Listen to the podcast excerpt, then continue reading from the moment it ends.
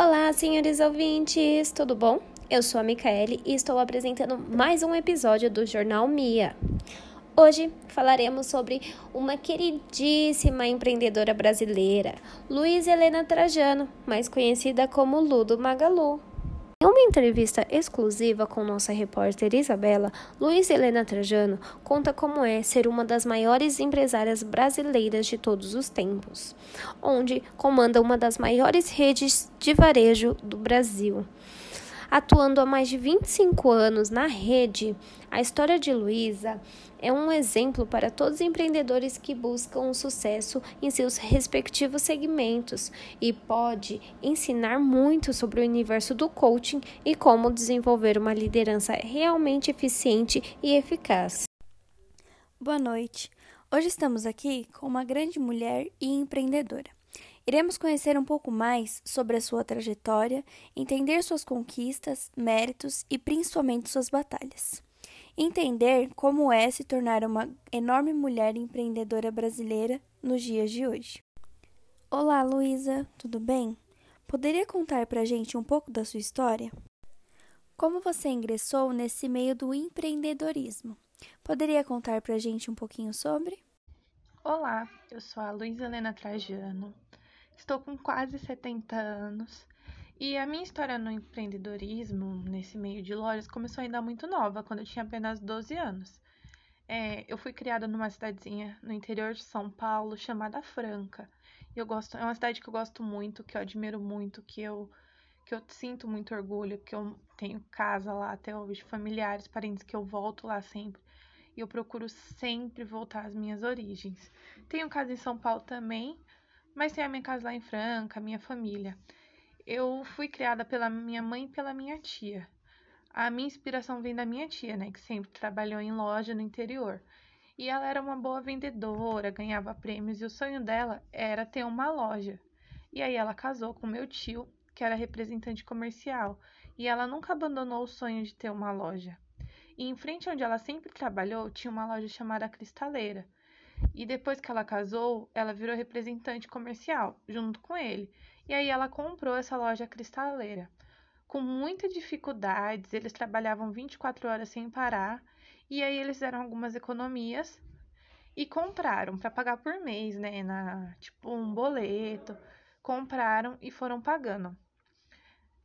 E aí, como as irmãs eram muito unidas, foi todo mundo trabalhar junto. Então, foi minha mãe, foi a família toda trabalhar junto na loja com ela para ajudar, né? E desde menina eu entrava lá e por ser filha única, eu tinha minha mãe e a minha tia. E minha tia, ela era muito inteligente, ela tinha muita inteligência emocional, muita inteligência empreendedora. E ela falava assim para mim: "Ah, você quer dar um presente para alguém? Você vai trabalhar em dezembro, vai ganhar comissão e vai ganhar e vai dar o presente, né?" Então, tipo assim, chega a época de Natal, de final do ano, a gente quer dar um presente, tem aquelas brincadeiras de Natal, de final de ano. Então, nunca foi de mão beijada. Você assim, você quer, você vai, você ganha a sua comissão. E aí sim você, você vai conseguir comprar alguma coisa com seu próprio esforço. E na minha família, vender sempre não foi aquilo que está no dicionário. No dicionário é uma coisa muito forte até. É, na minha família sempre foi atingir o sonho, trocar de papel, entender o mundo da outra pessoa, o que a outra pessoa precisa, o que ela quer e como que ela pode. Então, quando eu terminei o científico, eu queria fazer psicologia, mas na época tinha que estudar fora, estudar fora. Era, era difícil, eu não tive tanto incentivo. Então, eu usei a psicologia no que eu estava fazendo. No caso, com 18 anos, eu já era vendedora. E aí foi quando eu conheci o meu marido, com 18 a 19 anos. Ele estava na Faculdade Federal de Franca, o Erasmo, né? E ele era bem perseverante, respeitador. Nós namoramos de 7 a 8 anos para poder casar. E depois de um ano e pouco eu engravidei. E aí veio o Frederico e atualmente a gente tem três filhos: o Frederico, a Ana Luísa e a Luciana. Meus filhos também nasceram em Franca, mas a maior parte da vida deles foi construída aqui em São Paulo. Eu já era formada, me formei nova, né? No interior a gente tem isso, a gente acaba se formando muito novo, mas eu sempre trabalhei. por mais que eu estivesse namorando, estudando, fazendo faculdade, eu estava sempre trabalhando, eu estava sempre ali na loja, ali naquele meio. Então, tipo assim, eu trabalhava até 9, 10 horas, meio-dia meus filhos nasciam. Eu ia pro hospital, meus filhos nasciam e ninguém entendia nada. E, e foi muito gostoso. Quando eu completei 40 anos, eu tomei a frente, né, dos negócios. Fui nomeada líder na Magalu. E aí, na minha administração, eu sou muito brava, mas eu também sou muito feminina, eu valorizo muito o papel dos homens. Mas eu nunca senti um preconceito. A mulher, ela pode tudo, sem necessariamente querer assumir o papel do homem. Então, a gente pode fazer tudo, mas assim, a gente não precisa querer ser um homem, sabe? É a fusão das duas coisas que dá certo. Um exemplo foi quando eu comprei as lojas do baú aonde eu encontrei com o Silvio Santos, que é um homem empreendedor fantástico, muito legal, foi uma experiência muito boa. E foi a junção do papel masculino dele com o meu papel feminino, e foi muito legal, foi uma experiência realmente muito boa. E eu valorizo muito e prezo muito o lado humano do negócio. Então, em 1999, eu já estava presa no conceito virtual da loja para todo mundo conseguir acessar, tanto que hoje a gente é uma das maiores representantes do e-commerce nacional. Então, assim, eu prezo muito isso. Então, acho que tudo isso foi um modo, um meio que eu ingressei no mercado, no empreendedorismo. Então, desde pequena que eu venho envolvida com isso. O que você busca para suas lojas atualmente? Quais são os resultados que você espera? Eu busco para minha loja para as minhas lojas, para minhas redes e para os meus funcionários sempre inovação. Inovar e eu procuro bem-estar. Porque se você trabalha bem, se o seu funcionário, se ele tá feliz, se você tá feliz com o seu trabalho, você passa resultado, você dá resultado para os seus clientes. Não é uma coisa assim, ah, eu tô fazendo por fazer. Então, se você procurar inovar, sempre for, for um serviço bom, um serviço gostoso, procurar sempre ser, receber bem os seus clientes, é uma coisa muito gostosa, é uma coisa que você você se sente bem. Quando você entra numa loja, você é bem atendido, é muito gostoso, é muito bom. Então é sempre isso, eu procuro sempre o bem tanto dos meus colaboradores, dos meus funcionários, para que eles se sintam bem no meio do trabalho deles, para que eles passem isso para os nossos clientes. E também busco muita inovação.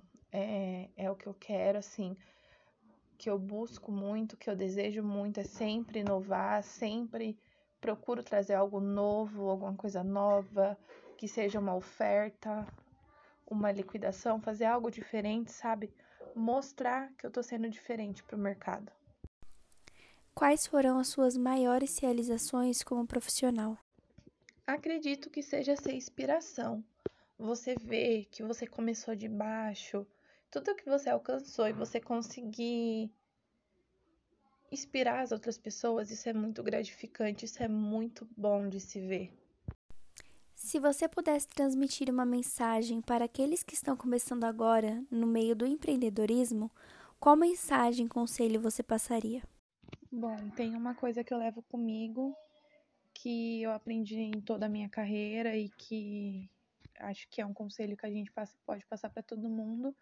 São seis coisas básicas, que é valorizar as pessoas, dar valor ao próximo, seja ao seu funcionário, ao patrão, ao amigo, dar valor, incentiva o próximo.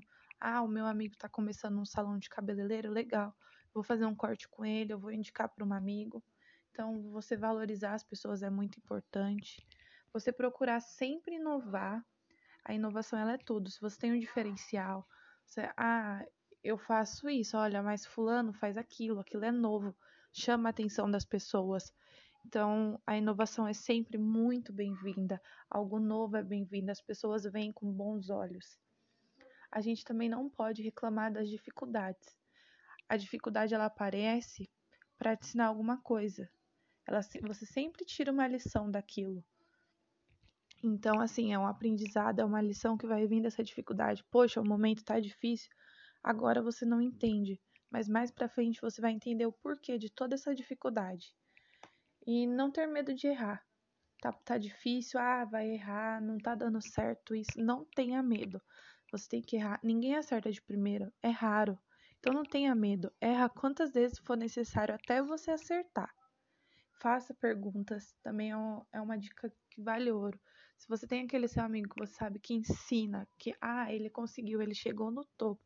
Ai, mas eu tenho vergonha de perguntar para ele. Não tenha vergonha. Faça perguntas, corra atrás. É isso é muito importante. Você perguntar, olha, isso não não te faz menor que ninguém, não te ofende. Perguntar é muito importante. E saber aceitar críticas. Você vai perguntar e você vai ter uma resposta, e muitas vezes essa resposta não vai ser a que você esperava. Pode ser que seja uma crítica. Você vai perguntar para fulano, isso daqui tá bom? E a pessoa vai falar, olha, eu acho que não fica legal assim, que tem que assim assim é melhor. E você tem que saber aceitar essa crítica, porque elas são muito valiosas. Críticas são valiosas. Eu tenho uma coisa que eu levo comigo, uma frase muito importante que eu falo para todo mundo, que primeiro é faça o necessário, depois faça o possível. E de repente, você vai perceber que você pode fazer o impossível. Então, assim, quando você pensar que não, você conseguiu, você realizou tudo o que você almejava. E por hoje é só. Agradecemos a todos que nos acompanharam até aqui e fica por aqui mais uma entrevista dos nossos maiores empreendedores do Brasil. Boa noite!